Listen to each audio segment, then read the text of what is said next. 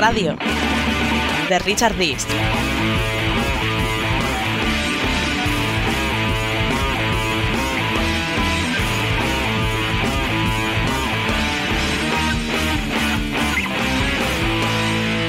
Me enseñaron cuando, cuando entré en el periódico que es muy bonito de hacer, que es el contenido de sensaciones. ¿Crees que volverá a quedar en blanco el Real Madrid esta temporada? Tiene muchas opciones. Lo mismo que dije el año pasado. Yo creo que, por ejemplo, para Europa no le da. El Madrid está saliendo adelante. Tiene pinta de que no le va a dar para llegar hasta el final o para ganar la Copa de Europa. Veremos si jugando con 16 te alcanza para cuando venga el momento de gasolina y poner la sexta velocidad para atacar la Champions. Viendo que no hay cambios, que juegan 14 futbolistas, ¿Será con esto? hay una sensación de que dentro de dos meses este equipo está desfondado. Nuestros oyentes, cuando el Madrid se caiga en abril, por lo menos lo habrán sabido desde octubre. Si el Madrid sigue por este camino, tarde o temprano, va a caer. Si el Madrid guanyes aquesta Champions, és la Champions més injusta de la història de les Champions. Si nos ponemos las grabaciones ahora mismo de enero, febrero, teníamos que, re- que retirarnos. No sé cuántas cosas hemos dicho desde que empezó la temporada y no hemos clavado ni una. Cabalística pura y dura. Cabalística. Aquí estamos haciendo cabalística. El Radio, de Richard Dis.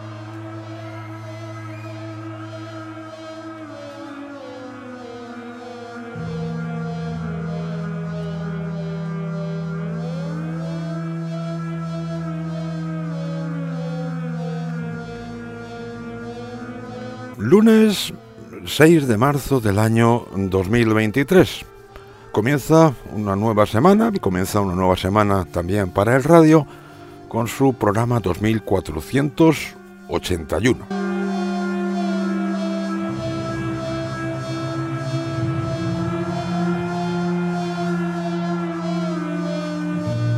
A veces, demasiadas veces, pienso que esto de los medios de comunicación es una, no ya una batalla, sino una guerra perdida.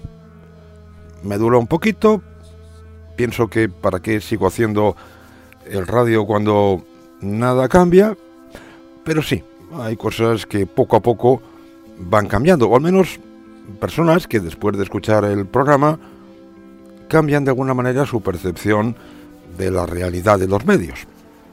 Pero ¿por qué ese desencanto de vez en cuando? Pues por cosas como esta que vamos a escuchar ahora.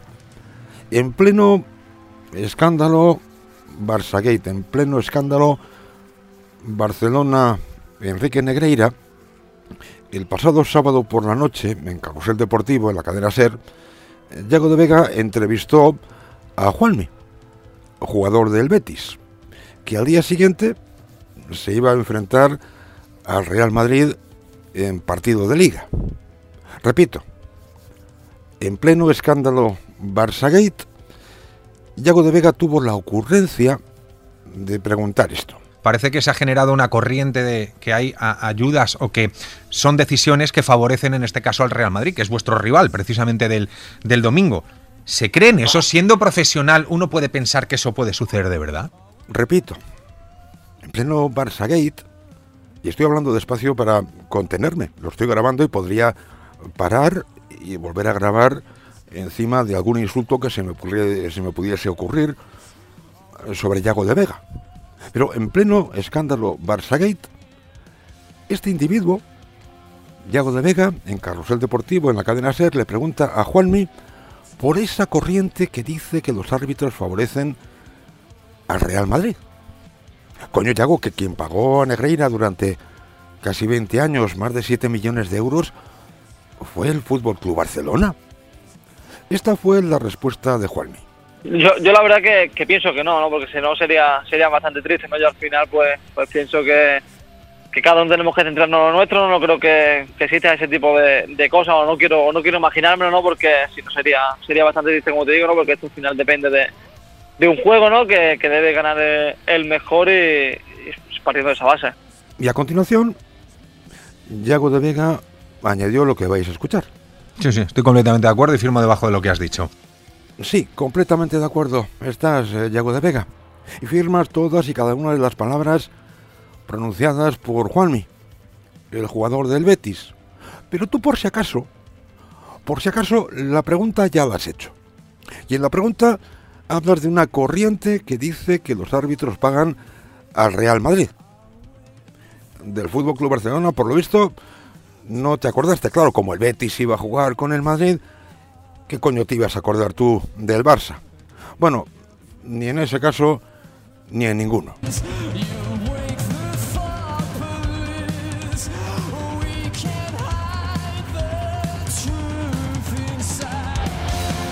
Seguimos en Carrusel Deportivo de la SER, pero 24 horas más tarde. Ayer el Fútbol Club Barcelona ganó por 1-0 al Valencia. En el minuto 85 el árbitro no vio un penalti a un jugador del Valencia, a Fran Pérez. El del bar, Jaime Latre, debía estar tomándose unas magdalenas con café porque tampoco se enteró de nada. Y por si acaso alguien quería decir algo, en este caso Kermit, escuchad esto que le dijo eh, Sique Rodríguez, complementado con un mensaje. Un mensaje, Antón, que va para ti. Ya en previsión a lo que puedas decir del palazo. 1-0 del Barça, después de que haya empatado bueno. el. Madrid a 0 contra el Betis, en previsión a lo que puedas decir del 1-0 del Barça. Ataque preventivo. Pregunta para Meana que cubre las fuentes federativas. ¿Cómo han recibido en el Congreso de la IFAB la propuesta que hizo el Madrid que los triunfos 1-0 valgan solo un punto y las remontadas 4? Como siempre, todo, todo graciosísimo. El problema es que las gracietas siempre van, Sique Rodríguez, dirigidas en una misma dirección. Luego me dirás que no tengo sentido del humor, claro.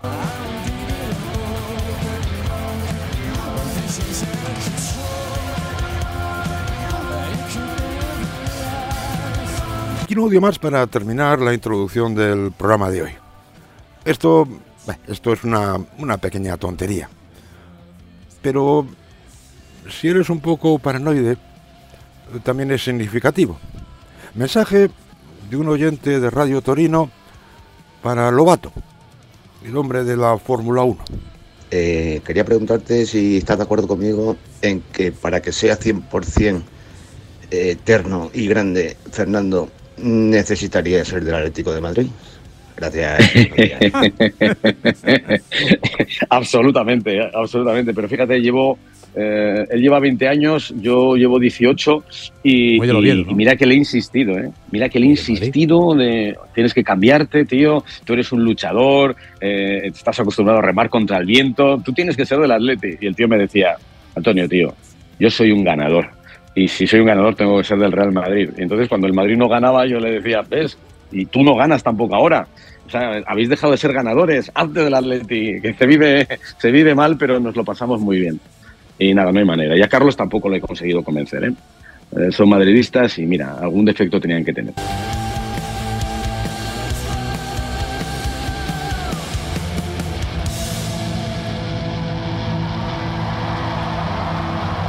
Dos cumpleaños que felicitar. El primero, el de Pablo, arroba guion bajo white guion bajo mus en Twitter. Y el segundo, el del Real Madrid, que hoy cumple 121 años.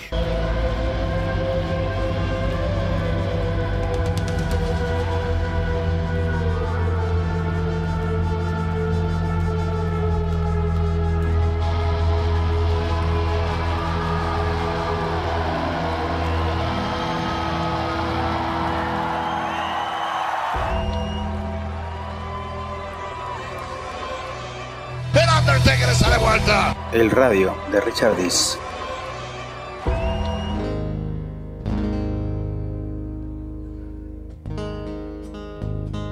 Give me some light. I see a little better.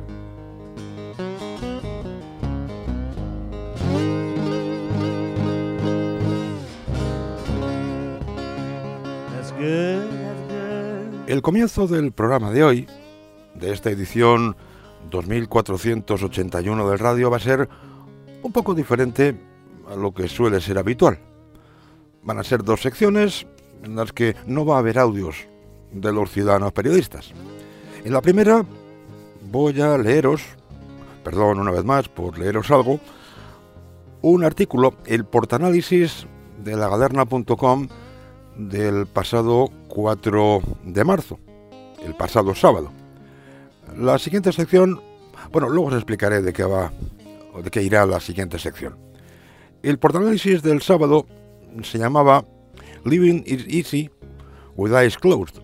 La vida es fácil con los ojos cerrados. Y así comenzaba el portanálisis del sábado. Buenos días amigos. Vivir es fácil con los ojos cerrados. El último simulacro fue el jueves y el próximo será el domingo por la noche contra el Betis. Nos encontramos, pues, además de en cuaresma, en periodo de intersimulacros, porque las competiciones españolas son un simulacro de torneo. Y los simulacros son siempre más débiles que la verdad, que podemos representar con el Real Madrid.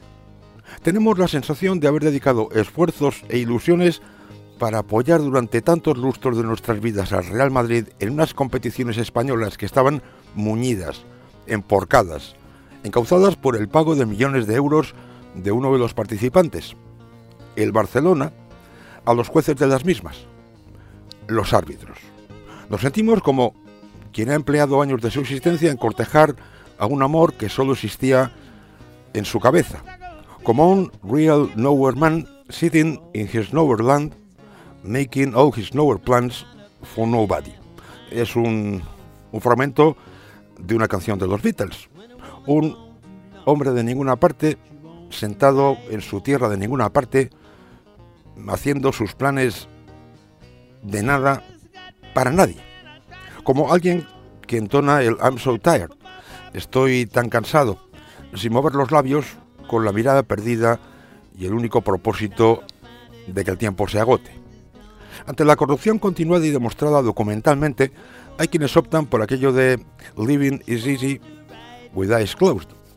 La vida es fácil con los ojos cerrados. Es lo más cómodo, sobre todo para quienes no tienen ningún interés en que se depuren responsabilidades para que el devenir de sus vidas es más rentable.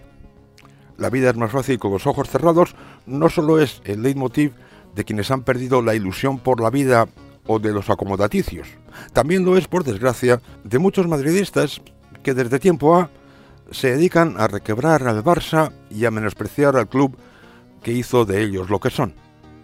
La vida es fácil con los ojos cerrados, también es el estribillo de los estómagos agradecidos, de los cobardes, de los miserables o de los que han cometido delitos graves, hayan o no prescrito. No digas nada, solo vomita, con tilde o sin tilde.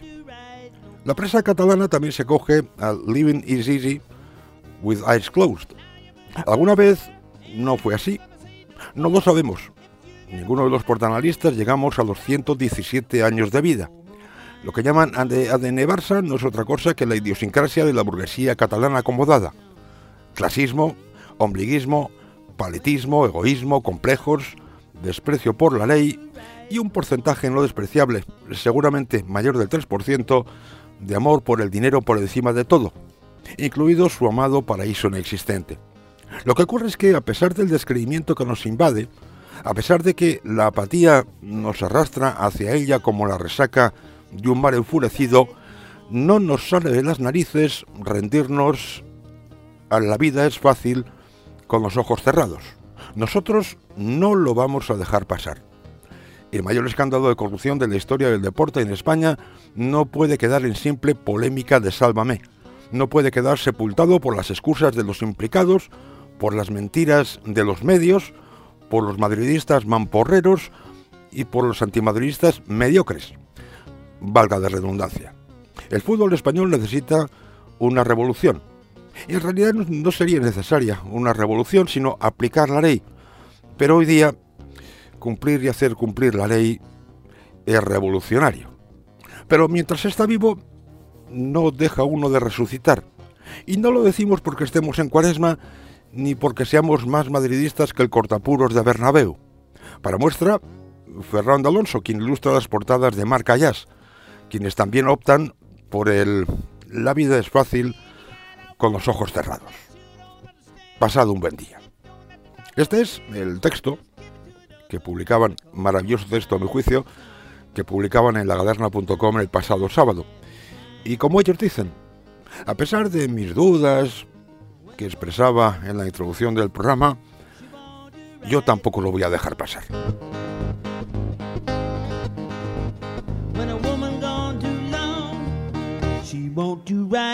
More?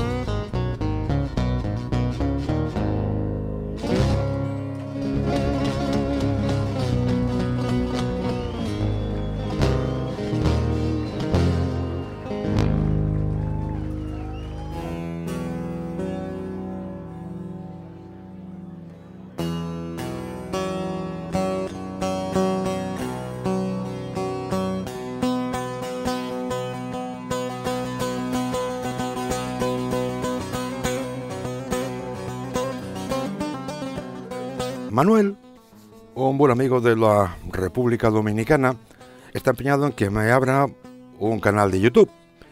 Yo me resisto, como diría Clolmiro el Ñajo, como gato panza arriba.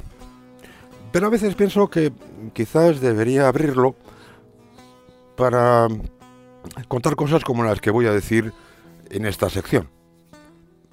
¿Tiene que ver con el programa habitual? Pues en parte sí, pero es algo completamente distinto.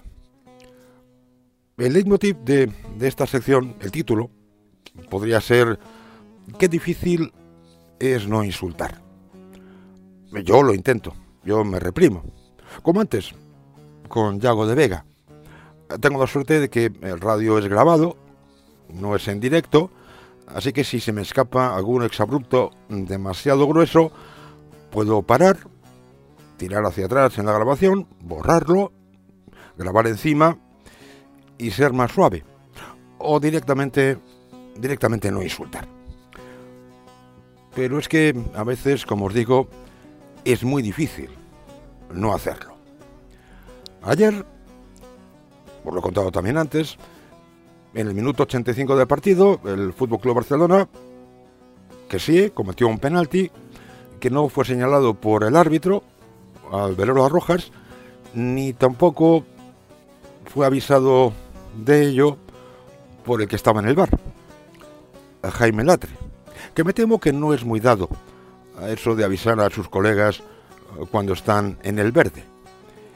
Y claro, uno que ya tiene mucha experiencia en esto de Twitter y de ciudadanos periodistas, pues enseguida se le vino a la cabeza la figura de Quique Mateu. Quique Mateu es un ciudadano periodista de Valencia y del Valencia, lo cual no tendría mayor problema, eh, si no fuese porque es curioso, cuando el Valencia, su Valencia tiene algún problema con el Real Madrid, el Real Madrid es Alibaba y los 40 ladrones todo en uno. Sin embargo, cuando su Valencia tiene algún problema con el Fútbol Club Barcelona, la palabra Barça-Barcelona no aparece por ninguna parte en sus tweets. Siempre son los grandes. Y yo ayer estaba esperando que publicase el tweet que me iba a confirmar que no estaba equivocado. Y efectivamente, a las 6 y 21 minutos de ayer domingo, Quique Mateo publicó, ya estaba harto de los arbitrajes en España cuando los grandes, cuando los grandes están de por medio. Ahora encima llega el bar para agrandar los lamentables espectáculos. Estoy muy, muy harto. La competición se adultera con un descenso en juego. Me asquea.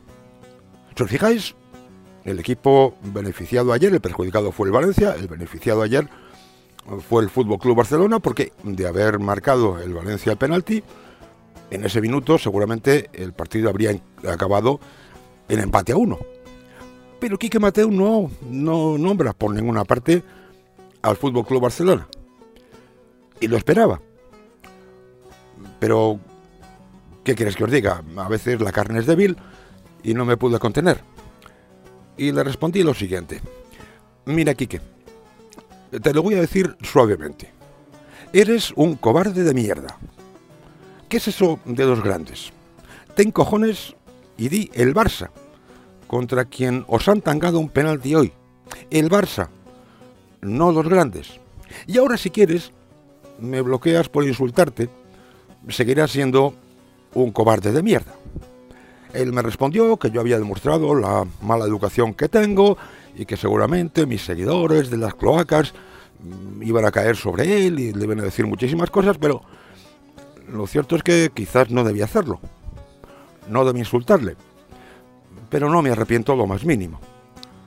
Hace muchos años, también a un buen amigo, arroba Darko Vikingo, que tenía un podcast, le dije, cuidad del lenguaje, no insultéis, no digáis tacos, no digáis palabrotas, no seáis tan mal hablados contra los personajes, aunque quizás se lo merezcan, porque única y exclusivamente eh, se os van a quedar con el insulto, con el agravio, y os van a descalificar por ello, y eso va a ser el dedo que va a evitar que miren a la luna. Quizás a mí me pasó ayer eso con Quique Mateo.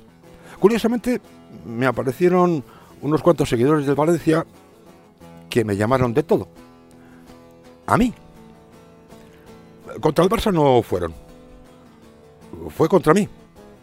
De hecho, la cuenta oficial del Valencia, que en un partido contra el Madrid habló de la casa de papel y los robos recurrentes en el Bernabéu, ayer guardó un prudente silencio con el penalti no señalado a que sí es sobre Fran Pérez. Es curioso, ¿verdad? Esta mañana un seguidor del Valencia le decía a Quique Mateo que no merecía la pena contestarme, sobre todo porque yo soy un madridista de segunda. Y ponía un ejemplo, es, es como esos abertzales, que por cierto lo ponía con TX y es con TZ, pero tonterías al margen, que soy como esos abertzales que quieren hacerse perdonar no tener tropecientos mil apellidos vascos siendo más radicales que nadie. Eh, Claro, este buen hombre no me conoce ni sabe cuánto llevo siendo del Real Madrid y por supuesto, por supuesto en su mente, paleta, polerina y cateta, por lo visto solo puede ser del Real Madrid de primera los que han nacido en, Madrid. Los demás somos de segunda. Lo de la universalidad del club, eso, por lo visto, les queda demasiado grande para su pequeño cerebro. Ese que es tan pequeño, tan pequeño, que no les cabe la menor duda.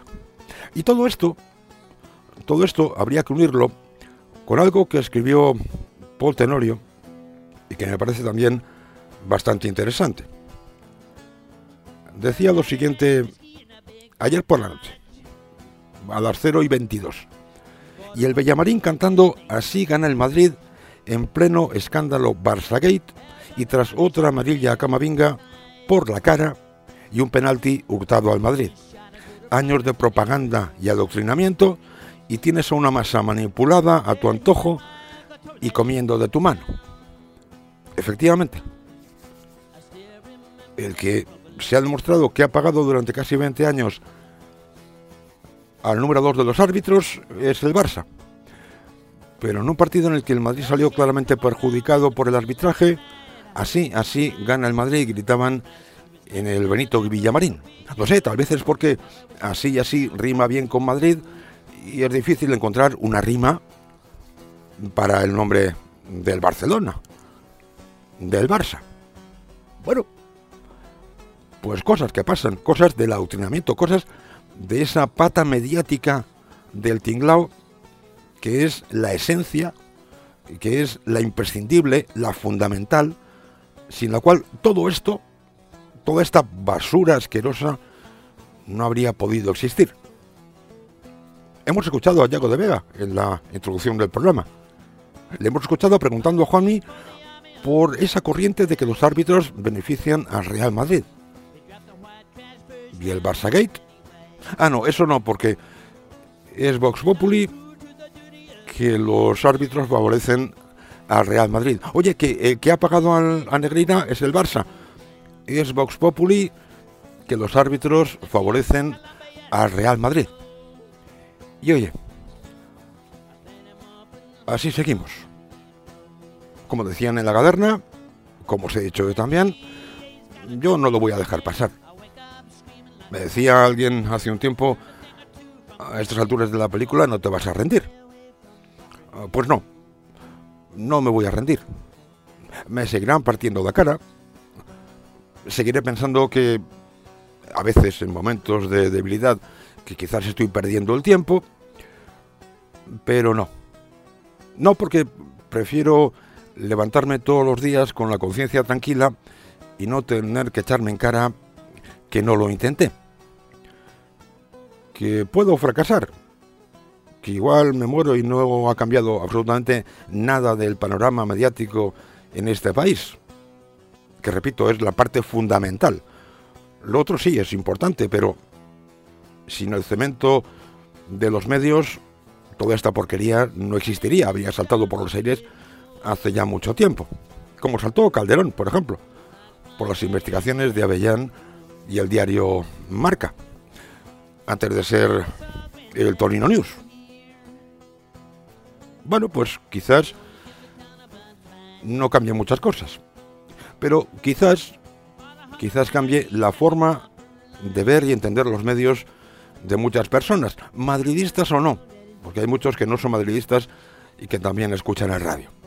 Y con eso, por ahora, por ahora me vale para seguir siendo un, como dicen algunos, oficialista happy monger.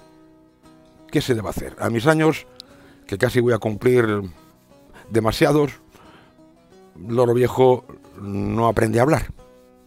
¿Qué diría Arzayos?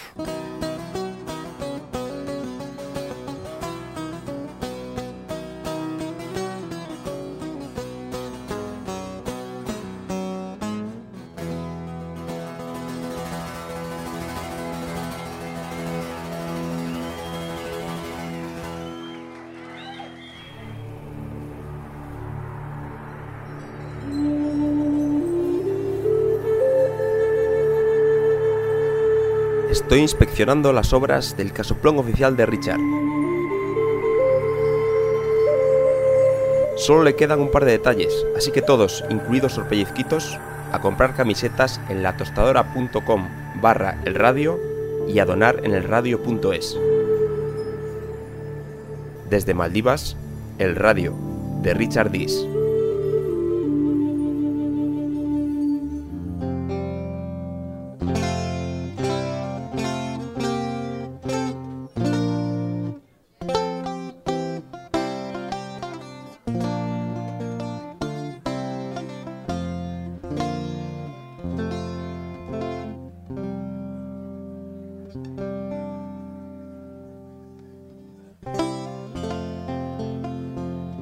El especialista, o uno de los especialistas en el arbitraje en Radio Torino, es Alfonso Pérez Burrul. El otro es Pablo Fernández, pero de ese no voy a hablar hoy. Aunque sí os recomiendo que si tenéis Twitter, busquéis la cuenta que tantas veces os he recomendado de arroba ice-landic y busquéis, busquéis unos tweets de hoy mismo en los que aparecen capturas, creo que es de Instagram, del señor Pavel Fernández, donde descubre su verdadera cara, que no es precisamente esa independiente, aséptica e imparcial eh, que nos quiere vender. Y hasta ahí puedo leer. Bueno, pues Pérez Burrul, ayer, a cuenta del penalti de que a Fran Pérez en el Camp dijo que para él no, no era penalti. Creo que el contacto que había habido no era lo suficiente como para decretar pena máxima.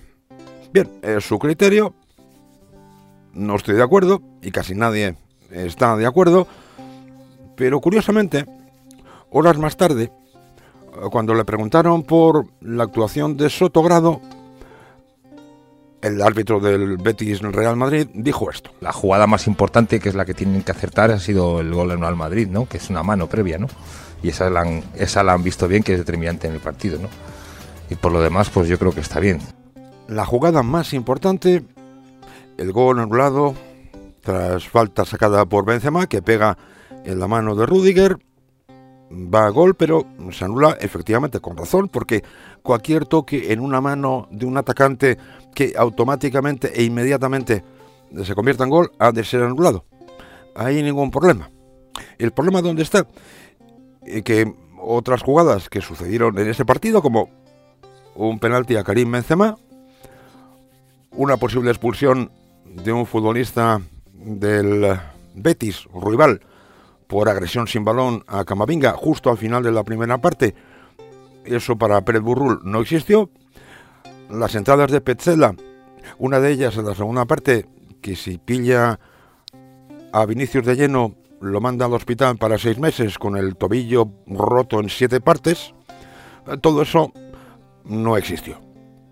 Raúl Valera tenía una opinión un poco distinta. Tú también crees que eh, Sotogrado Varela ha estado bien, ¿no? Eh, para mí ha estado un poco mejor que Ancelotti. Estado un poco mejor. no, no, hay que si será bueno eso. Eh, pero viendo ahora como me están atiborrando de imágenes y de vídeos y demás, creo que hay un posible penalti sobre Benzema y me parece un escándalo que no se haya expulsado al jugador del Betis que le ha agredido a Camavinga. Le ha pegado sin balón, le ha dado un manotazo en la cara y ha frenado una contra. Le ha pegado. Y eso hay que decirlo, le ha pegado. Y eso tenía que haberlo visto Medie y tenían que haber expulsado al jugador del Betis. Bueno, pues Sotogrado, el árbitro de campo, no lo vio. De hecho, tardó una barbaridad en pitar la falta y Medie Jiménez, el que estaba en la sala BOR, no le dijo nada. Agresión sin balón, porque el balón no iba por allí. Tarjeta roja. Bueno, pues no. No, nada de eso. ¿Y cómo solucionamos este asunto? Pues supongo que ya se arreglará solo. Pero si queremos jiji jojo, pues jiji jojo. El Madrid ha tirado la liga porque está jugando muy mal por la racha y por tal. Pero Soto Grado creo que hoy ha cometido un arbitraje muy grosero, muy poco a la altura de su nivel, que hablamos de un colegiado internacional, pero va acorde con lo que estamos viviendo en las últimas semanas. Pero bueno, ya se arreglará. Ya se arreglará. Supongo que solo por arte de magia, por arte de Birle Birloque, todo esto ya se arreglará. Esto se decía ayer por la noche en marcador. Esta mañana ya os adelanto que en la tertulia de la tribu de esto que el propio Varela comentaba de Camavinga y la agresión de Ruibal, no han hablado absolutamente nada. Y cuando digo nada es nada. Y sobre el penalti de que sí a Fran Pérez, escuchad de qué curiosa manera, digo curiosa por decir algo suave, de qué curiosa manera lo describía Javier Amaro. En el minuto 85 del partido, Fran Pérez se internó por el costado izquierdo cuando Frank Kessie, el centrocampista del Barcelona, cortó la trayectoria del futbolista valenciano buscando el balón. El Valencia pidió penalti. Hay contacto. Sotogrado pitó córner. Venga, ya sabéis lo que os voy a decir, ¿verdad? Mi pesadez de siempre. Que la lección de las palabras nunca es inocente. Dice Javier Amaro que Kessie cortó la trayectoria del jugador del Valencia buscando el balón. Esa es su descripción de la jugada que fue un penalti bastante claro, excepto ya digo, para dos o tres comentarietas arbitrales, como por ejemplo Pérez Burrul, o, fijaos, qué sorpresa, Pablo Fernández, pero nada más. Quiso cortar la trayectoria del jugador en busca del balón. Y ya como remate al cachondeo, también esta mañana en la diario, en Radio Torino, Nicolasito Pertusato en su sección de picotazos. Un nefasto partido del Fútbol Club Barcelona y con polémica arbitral. Polémica mucho más lamentada y llorada en Madrid que no en Valencia.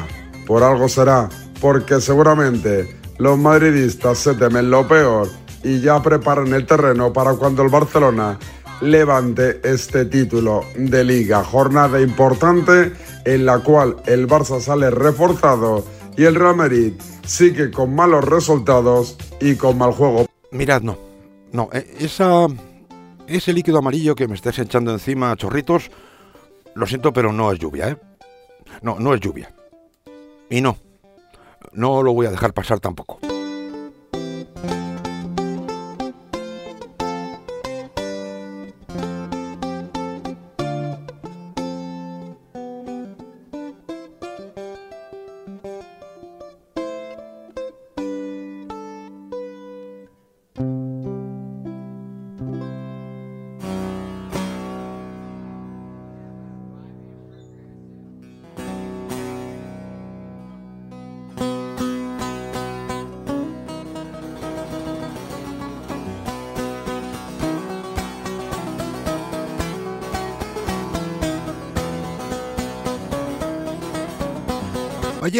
Par de vídeos bastante curiosos.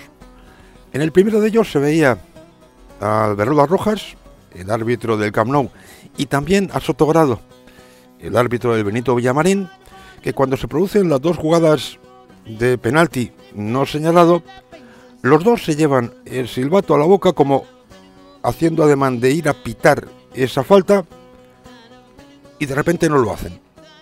Ellos hacen que voy a silbar falta penalti y de repente no lo hacen. El subconsciente, el consciente, vaya a saber usted qué. El otro vídeo curioso es, como últimamente en los programas de radio también te retransmiten en streaming lo que está sucediendo en el estudio, es de Carrusel Deportivo. Se produce la jugada, el penalti de que sea a Fran Pérez. En un primer instante, Iturralde González dice que es penalti y se ve como Dani Garrido le hace un gesto en un momento determinado y da la impresión de que tras ese gesto Iturralde González ya no es tan categórico, ya no le parece tan penalti. Por la noche, Iturralde contó su versión de cómo había sido esa jugada. Si la jugada eh, el árbitro pita saque de meta, sí. Entonces puedo entender que el bar no entre. ¿Por qué? Buen provecho a quien esté comiendo, ¿eh? Pero ha, claro, ha pitado córner. Eso es. ¿Cuál es la clave de la jugada? Que él pita córner y córner no es nunca. Córner no es nunca. Por lo tanto, yo creo que sí, el bar le tiene que decir, oye, que lo que has visto, lo que tú has peritado, no, no existe. El córner no existe. Por lo tanto, ven al bar y decide. Curiosamente, casualmente también, en Carrusel Deportivo publicaron un tuit por la tarde de ayer en el que aparecía Iturralde González explicando lo del penalti antes de llegar a la noche también en Carrusel, en el que ponían el énfasis en que había contacto, pero ¿era suficiente contacto? Claro, esa teoría del contacto, de que Alberola Rojas hubiese peritado la jugada, como dice Iturralde, en base a que el contacto no era suficiente para señalar penalti, eso se cae por los suelos, y así se lo dije en una respuesta a ese tuit, cuando el árbitro había pitado penalti, que era lo único que no podía ser. O era penalti, o era saque de puerta, pero jamás podía ser penalti. Cuando yo no hubiese dicho que el VAR tiene que intervenir, si pita puerta, él ya ha visto la jugada, para él no es el suficiente el contacto y ya ha sido perita de esa jugada, pero es que él perita la jugada sobre una mentira. Porque, él, cree que, que sí toca el balón. Eso es, entonces no ha visto la jugada bien. Si él cree que, que ha tocado el balón, es que no ha visto bien la jugada. Por lo tanto, yo sí creo que ahí tiene que entrar el VAR y decirle, oye, ven a la pantalla y verlo, porque contacto hay. Dentro del área también hay. Valverola, eh, que has pitado algo que no existió. Luego no has visto la jugada. No te has enterado de lo que ha pasado entre Kessie y Fran Pérez. No te has enterado. Entonces, Jaime Latre, el del bar, le tendría que haber dicho, vete a mirarlo porque has pitado lo que no es. Deduzco de lo que has pitado que no te has enterado de lo que ha sucedido entre los dos jugadores. Pero, ¿Iturralde habría pitado penalti o no lo habría pitado? ¿Tú habrías pitado penalti? Uy, hijo, es que en esas jugadas no tengo una certeza de decir voy a defender mi idea 100%. Entiendo al que diga que es penalti porque hay contacto y si él considera que ese contacto es lo suficiente, tiene argumentos para, para sostener, eh, sostener ese, esa argumentación y entiendo también al que diga es que ese contacto no es suficiente. Vamos a la última oportunidad. ¿Cómo, te, ¿Cómo, te, pones de perfil? No, que no es de perfil, es decir, hay jugadas que me mojo 100% porque estoy convencido. Esta, si te digo la verdad, eh, para ser sincero, ¿eh? un 60-40 a favor de que es penalti. Un 60-40. Una jugada gris. O como dijeron anoche en Carrusel Deportivo, una jugada fronteriza. Y claro, un 60% que sí no es suficiente para pitar penalti de que sí. Bueno, pues ya está. sí, pero no, pero para pitar un penalti tienes que tener el 100%. En todos y cada uno de los casos, Iturralde, eso del 100% sucede en todos y cada uno de los casos, Iturralde. ¿De verdad me lo estás diciendo en serio, Iturralde González?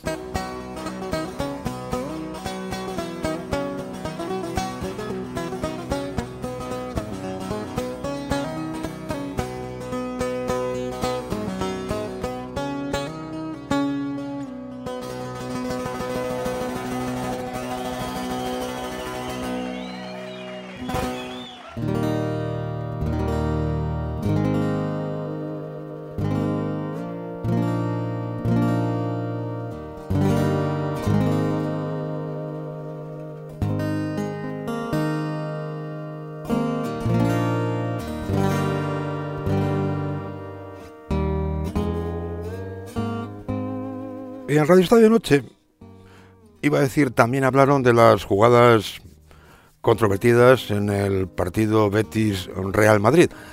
En realidad hablaron de una y el único que habló de más fue Edu Pidal. No entiendo cómo no se revisa el penalti a Benzema, que me parece clarísimo. Me Es un parece penalti claro, no entiendo seas no es un penalti claro. No es un penalti claro. No es un penalti claro, Eduardo, por no favor. entiendo que el partido Petzela lo acabe sin tarjeta amarilla y en cambio Vinicius sí. O sea, Petzela ha, hecho entradas que se puede de- de- de- incluso discutir si es roja, pero vamos, amarilla, que acaba el partido sin amarilla Petzela y después hay un manotazo que están eh, que estamos viendo de Aitor Ruibal. Es en una contra de. A Camavinga. Para quitarse a Camavinga, sí. O sea, no entiendo de verdad algunas ejemplo, decisiones es del fin de semana. Tres jugadas, una de ellas la del penalti a Karim Benzema, de la que, o al menos respecto al árbitro, escuchad lo que decía Alberto Pereiro. A mí me llama mucho la atención lo, Pero- de, lo del penalti. No, eh, A mí me llama la el- atención El penalti, que no- el penalti a Benzema y no lo vimos lo suficiente Puede ser, tampoco, que ¿eh? puede ser penalti. O sea, no, A lo mejor no por es- eso se nos Faltó- al árbitro le faltó un tris para pitarlo en el campo, ¿eh? Pero Hola, Pereiro, buenas noches. Hola, queridos, ¿qué tal? Muy buenas a todos. Mm, No lo sé. Digo que al árbitro le faltó un tris para pitarlo en el campo. Se hizo la de mal y luego dijo, no, me lo ahorro. Exactamente igual que Alberto Rojas en el Camp Nou. Y algo interesante de lo que decía en este audio anterior Edu Pidal, eh, que esa jugada, ese penalti a Karim Benzema, prácticamente no se había visto. Y tenía razón. A mí la de Benzema me hubiera gustado verla más. Porque no, la verdad es que como no. Ha como ha una sido- vez, Una sí, vez, solo es como ha sido muy rápido, porque el bar o el bar le ha dicho rápido, sigue, sigue, que no ha habido nada. Vamos a ver Ortego, sí, a mí también me habría gustado verla más durante la retransmisión. Pero que tiene que ver el bar y decirle a Sotogrado, sigue, sigue, que no ha habido nada. Ok, José Luis, como pasó en aquel penalti a Vinicius. Ok, sigue adelante. ¿Eso qué tiene que ver con la retransmisión televisiva? ¿Me lo quieres explicar? Que creo que anoche era Dazón, la encargada de retransmitir el Betis Real Madrid. Son dos canales independientes. El VAR puede mirar una, dos o cuatrocientas o ninguna vez una jugada. Pero la retransmisión televisiva, ¿por qué no dio más que una única repetición de ese penalti a Karim Benzema? En otros casos, vamos, se recrearon con repeticiones por aquí y por allá, de diversos ángulos, a diferentes distancias, diferentes enfoques y longitudes de onda. Pero con el penalti a Karim Benzema, una vez. Solamente una vez. Bueno, Dazón era quien retransmitió el partido. Pero la retransmisión, la realización de esa retransmisión eh, corresponde a los de siempre. Corresponde a MediaPro. Fueron los de MediaPro los que no suministraron más que una repetición de esa jugada. Y aquí colisionamos otra vez con la pata mediática del tinglao, la creación de la realidad alternativa, de la posverdad, de aquello de lo que no se habla, aquello que no se ve, ya no existe, y si lo publicas en Twitter, te cerramos el tweet, te lo denunciamos, no puedes emitir más el vídeo y si te pones pesado, te cerramos la cuenta. Sí, eso es lo que, lo que sucede. Y así, año tras año tras año, vamos creando un caldo de cultivo, vamos creando una realidad paralela, vamos creando un relato y una posverdad que nada tienen que ver con la realidad real. Sobre el penalti a Karim Benzema, fijaos la explicación tan, tan chusca que daba Edu García. A mí me ha parecido lo mismo que a Benzema. Lo mismo que a Benzema me ha parecido a mí. ¿Y a Benzema qué le ha parecido? Lo, que- lo mismo que a mí. Que no era penalti porque se ha levantado y ha dicho, venga, que sí, que es verdad, que Sí, tal. es verdad, no ha dicho Contacto, nada. claro, claro. Es decir, hace unos días estábamos poniendo como chupa de domine a Antonio Rudiger por tirarse al suelo, agarrándose el pecho, haciendo teatro, y con eso consiguió, según ellos, que expulsasen a Correa del Atlético de Madrid. Y Rudiger era un teatrero, había fingido, era un mal compañero, era poco deportivo. Y resulta que ahora cuando Karim Benzema no hace lo mismo, bueno, no iba a decir que le califican de idiota, pero sí que justifican que no era penalti porque Karim Benzema no se había revolcado por el suelo como una croqueta. Oye, aclaraos, por favor. O, o hay que exagerar las cosas para que te las piten, o simplemente con que te suceda una jugada que es penalti, te lo tienen que pitar, aunque no sea Sara Bernard. Ah, por cierto, hablando de penaltis, más penaltis, escuchad lo que decía el marqués de Leguineche. Si tenemos que hablar de los árbitros de esta jornada, pues oye, Da- chico, David, para ahí vámonos. la vamos, No, se lo, vamos. no se lo ponen. Eso va a hay, ser hay que, hay que decirlo. No, eh, Ese es el tranquilo, problema, David, hablamos cuando tú quieras, El único problema se llama más nueve. O sea, después de lo que había pasado en el Camp Nou y después de lo que pasó horas más tarde en el Benito, Benito Villamarín, ayer no era, por lo visto, el día adecuado, según el marqués de Lineche, para hablar de árbitros.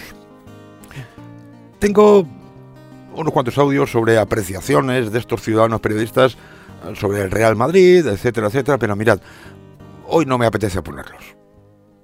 Después de todas estas cosas que llevamos escuchando 15 días, después de lo que llevamos oyendo en el programa de hoy, pasaron los minutos y ellos hablaban de lo mucho que le falta al Real Madrid, que va entre 200 y 1000 cosas, según Alberto Pereiro. De repente, como ellos tienen en, el estudio varias pantallas de televisión, estaban viendo la jugada de Karim Benzema repetida. Y luego os enteraréis en qué televisión la estaban viendo. Pero esto decía Aitor Gómez. Cuanto más lo veo, más penalti me parece lo de lo de Benzema. Benzema. ¿Te parece el de Benzema, no? Joder, pues pasarnos una veo, aquí no hay nada. Es que ahora, ahora que le están poniendo ya 75 millones No, de le veces. están poniendo ahora ya 75 sí. millones de veces en Real Madrid Televisión. Claro, bueno, sí, en Real Madrid Televisión. Sí, bueno, vale. Televisión en la que, claro, Pero es que yo no he visto la repetición más que una vez. hemos visto en la acción Y- esta de ¿Qué sobre decís? ¿Qué decís? ¿Qué os parece? Yo Penalti, cada vez lo veo más penalti. A mí, Ah, yo y a cada ti- y a también. No, no, no, te prometo que no, Si porque a quieres mí- corregirte a ti mismo, No, puedes hacerlo en claro, directo. no, la que hemos No suelo visto ser nada cabezón. Si no esperarás mañana la brújula, pero. Efectivamente, en Real Madrid Televisión estaban repitiendo la jugada que no se había repetido durante la retransmisión del partido.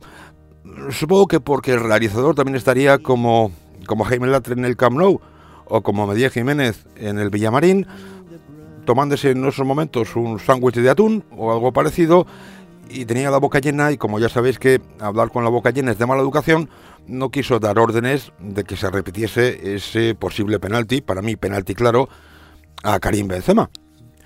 Edu García decía que él no, no era cabezón. Que si había que rectificar, él rectificaba, pero, pero no lo hizo. Esa jugada la magnificáis porque la estamos viendo en, en- en ralentizada y yo sigo pensando que es un contacto. Y a tiempo real también. Es, es un contacto leve que para mí no es suficiente como para que se vaya Benzema. Me hace un contacto normal de cadera con cadera, de verdad lo digo. Mira, No, si le mete abajo la pierna. Pues oye, será que Karim Benzema y el jugador del Betis tienen la cadera muy baja, a la altura de la pierna. Pero lo más chusco de todo fue lo que a continuación dijeron tanto Edu García como Alberto Pereiro. Hay dos o tres entradas de Petzela durante el partido. Podríais, O sea, no puede- podríais trabajar los tres en Real Madrid Televisión. Hay un partido de Ru- hay un manotazo de Ruibal. En este caso estamos viendo Real Madrid Televisión, Bustillo os lleva, que cree que creo que sabe dónde está. Eh, insisto, pero bueno, ya está, si no lo vamos a poder cambiar. Pero que es, es una base de una os tenéis que quitar Real Madrid Televisión de la jugada tele esa, de fin que de vuelve semana. locos a todos, ¿eh?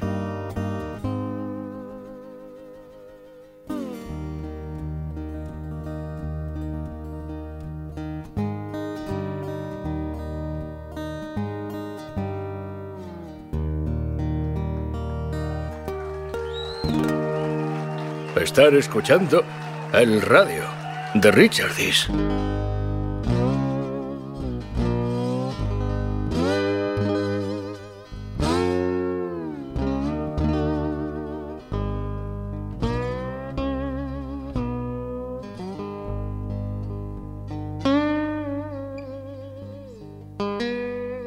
Volvamos a Radio Torino, volvamos a Diario y vayamos a, a su tertulia, La Tribu, en la que, como os he dicho, a pesar de lo que había comentado el día anterior Raúl Varela sobre el arbitraje de Sotogrado, en la tertulia ese tema no se tocó. Y yo estoy convencido de que algunos ciudadanos periodistas, no sé si ven los partidos, o cómo los ven. ¿En qué condiciones? Igual están haciendo otras cosas y lo tienen ahí de fondo y de vez en cuando miren. Pero sí que tienen menos idea que yo. Y eso ya es mm, decir muchísimo. Esta mañana estaba en la tertulia de la tribu Irene Junquera.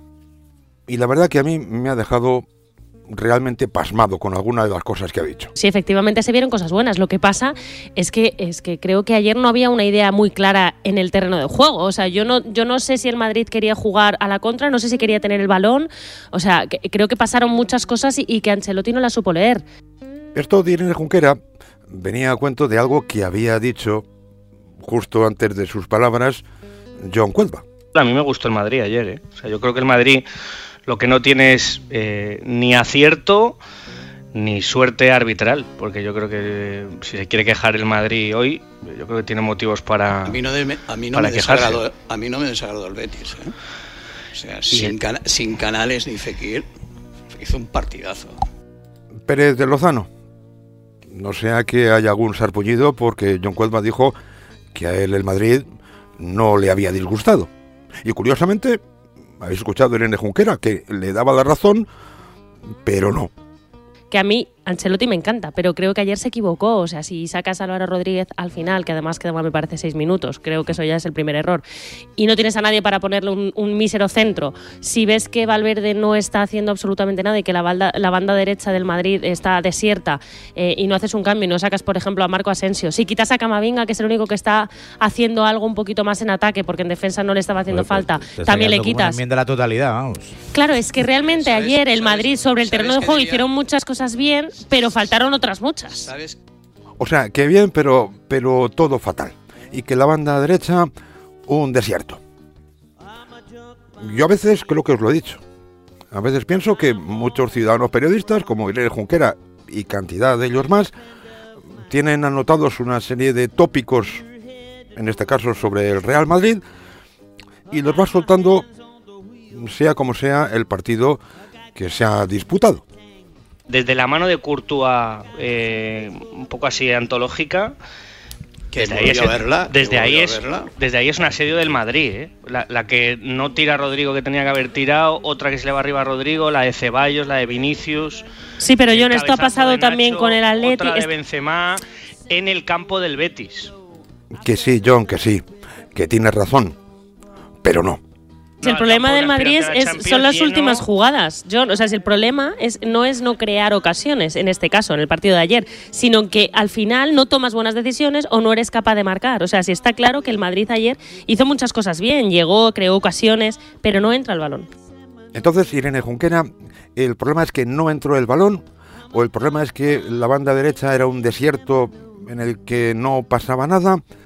El problema es que hemos recuperado aquel latiguillo de el Real Madrid no juega nada o el Real Madrid no se sabe a lo que juega. ¿Me puedes decir, Irene Junquera, qué es lo que le pasó ayer al Real Madrid de verdad? Porque con todas tus explicaciones no me estoy enterando de nada.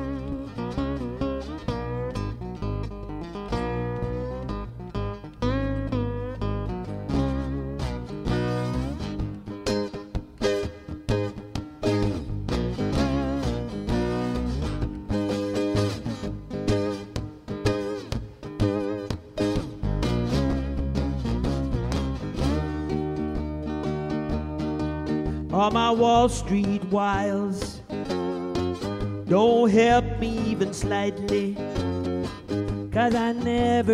Numbers. And I've been losing nightly. Esta mañana en la tribu, en Radio Torino, eh, también intervino Antonio Sanz, repitiendo algo que me temo puede ser verdad en algún que otro partido, pero no precisamente en el de ayer. La línea general en la que va el Madrid de deriva, que lo fía todo a Vinicius y como no está Benzema y por ahora no se le espera, pues el Madrid sufre. Fuego Amigo Serrano estaba bastante de acuerdo con esta exposición de Antonio Sanz. que el único plan ofensivo del equipo durante toda la temporada es dársela a Vinicius a ver qué pasa. Los laterales no remontan por los costados, no ponen un centro. Benzema, tengo la misma sensación con Benzema con el Madrid, que es que elige los partidos. ¿Y qué decir de la estrella de la mañana en a diario? Irene Junquera. En la banda derecha jugaba alguien ayer, es que no sé. Porque Ayer estáis hablando salió- de Benzema y de Vinicius y no sé qué pasó en la banda derecha, que es que estaba desierta.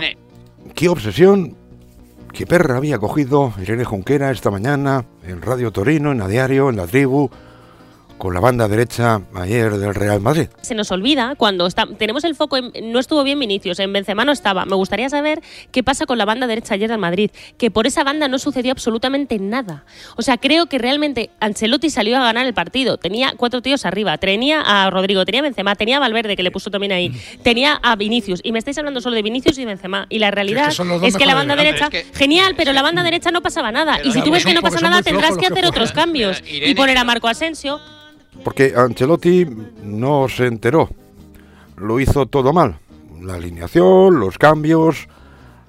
Supongo que también hasta mar- mascó los chicles de una manera incorrecta. Para mí los cambios eh, fueron a destiempo, que no fueron los correctos, etcétera, etcétera. O sea, eso os lo compro. Pero luego hay una cosa sobre el terreno de juego que no sucedió ayer, y es que cada vez que perdían un balón, los jugadores del Madrid no iban a recuperar el balón. Pero Esa es una de las cosas que pasó.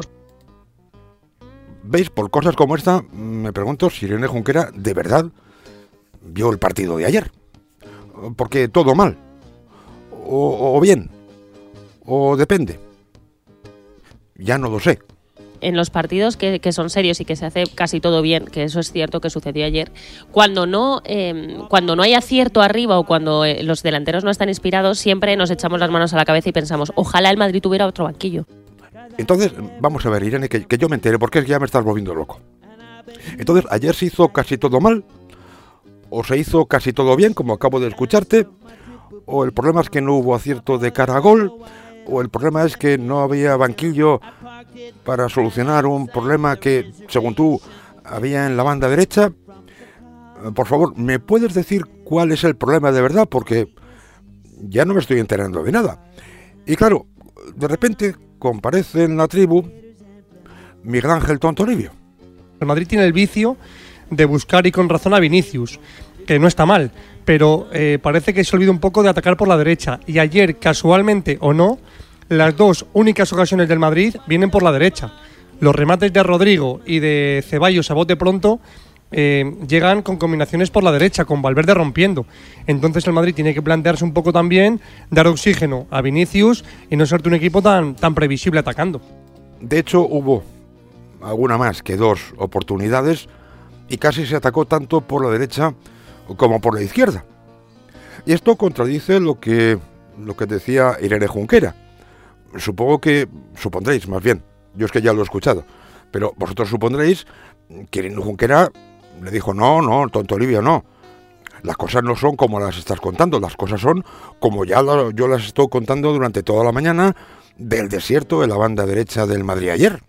No Pero creo que sea tanto decir- problema de, de que Vinicius de repente sea malo, sino que creo que, que ahora están todos los focos con él, todos los defensas van con él, que es lógico, pero ahí es donde el entrenador tiene que ser listo y decir, bueno, pues voy a aprovechar que la otra banda va a estar mucho más despejada, como sucedió ayer y como apuntaba Toribio, para intentar alguna jugada por ahí. Entonces, Irene Junquera, lo que decía Toribio es verdad, que el Madrid también atacó por la derecha y creó varias oportunidades de gol bastante claras, la de Ceballos y la de la de propio Rodrigo, por ejemplo, las dos más claras, quizás la de Rodrigo todavía más que la de Dani Ceballos. Entonces, ¿creó oportunidades o no las creó? ¿Era un desierto o, o si había jugadores por allí haciendo fútbol para el Real Madrid? Me tiene ese chublío. Down in the swamps with the gators and flamingos. A long way from Liechtenstein on the duck pond, Kingpan, Seminole bingo. I'm a duck pond, Kingpan, Seminole bingo. I'm a duck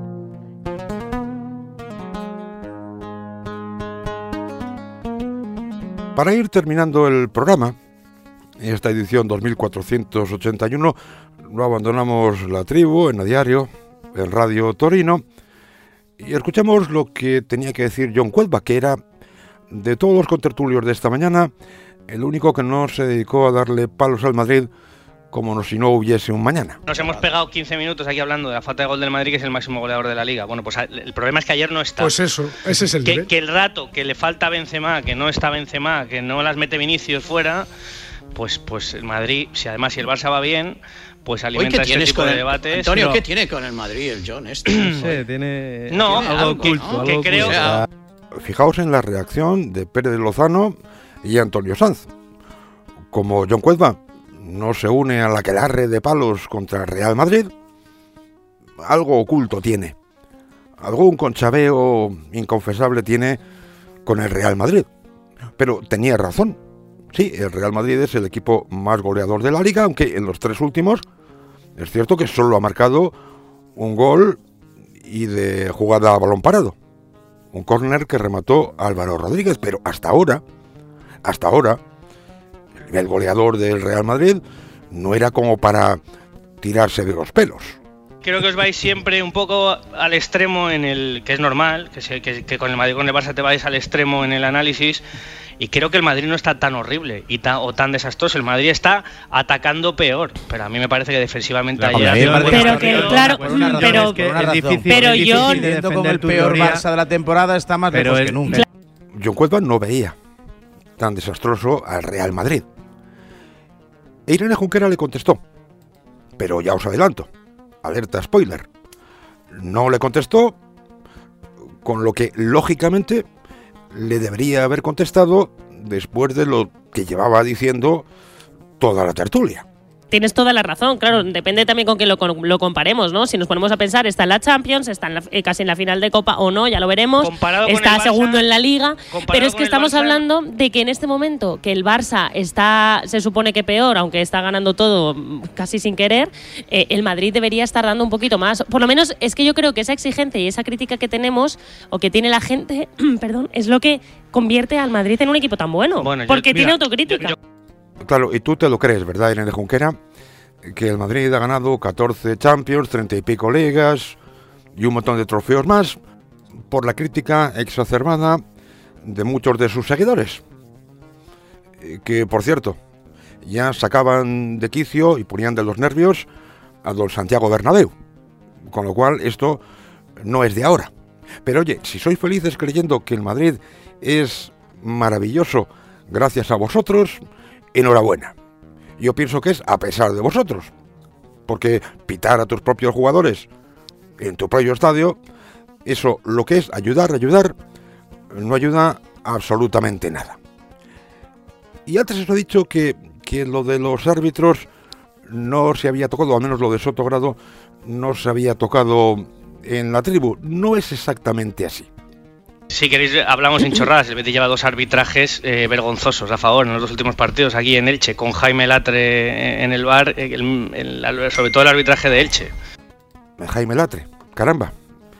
El que ayer estaba por la tarde en el Camp Nou en la Salabor. Sobre el arbitraje intervino contundentemente Pipi Estrada.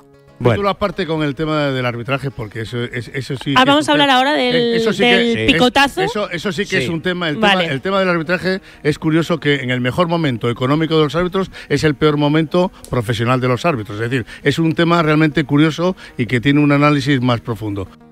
Y como tiene un análisis más profundo, mejor no lo hacemos hoy. Lo hacemos mañana. Y mañana aplicaremos ese cartel que hay en algunos establecimientos de hoy no se fía, mañana sí. Así que seguiremos sin afrontarlo y sin tocarlo hasta que las ranas críen pelo. Bueno, algo sí dijo, algo sí dijo Raúl Varela. Se conoce que se acordaba de lo que había comentado el día anterior, pero no exactamente lo mismo. Por no hacer falta. Por no hacer falta, Camavinga, como casi siempre, vio una cartulina amarilla. Y sin embargo, pues ya saben, el tratamiento que, por ejemplo, se le dispensa a Gaby Miro, el centrocampista del Fútbol Club Barcelona, que parece Lo de los árbitros es, es increíble, De ¿eh? pero ya no, no voy a, yo no quiero ya focalizar en. De verdad, Raúl, yo no quiero hablar del claro, Madrid, del Barça y tal, pero es que lo de los árbitros en general es muy grave.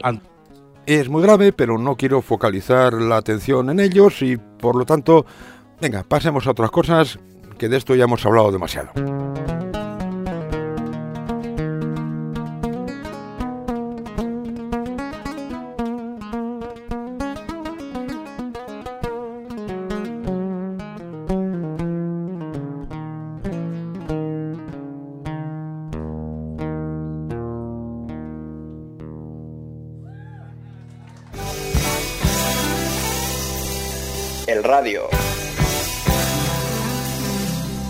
Richard.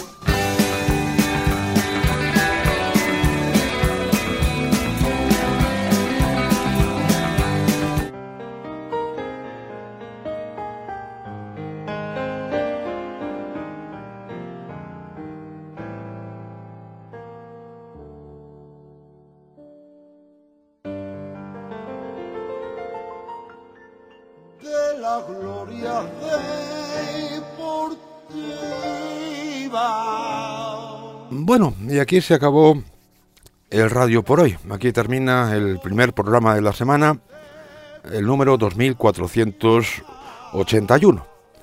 La música, pues eh, la primera es una petición de Pablo, el cumpleañero, me pidió Muse, Resistance. Eh, esta es una versión interpretada en el Festival de Glastonbury el 26 de junio de 2010. Después he querido rendir un, homenaje a David Lindley, un fantástico multiinstrumentista que falleció el pasado viernes día 3. Lindley ha colaborado con infinidad de músicos, pero sobre todo con Jackson Brown. Si habéis escuchado esa versión de Stay del álbum Running on Empty, Lindley es el que hace el falsete que es tan característico y que muchísima gente asocia automáticamente con esa canción. Es un, concierto de David Lindley en Grover Beach, California, el 10 de febrero de 2006. Y como hoy es el cumpleaños del Real Madrid, 121 años, pues me he decidido a poner otra vez el himno de las mocitas madrileñas, pero en la versión, a mi juicio, maravillosa versión de José Mercé. Y nada más, os espero mañana martes aquí en el radio si queréis. Mientras tanto, disfrutad de la vida, sed felices, tened cuidado y una cosa más, no seáis como yo, no insultéis a Quique Mateo.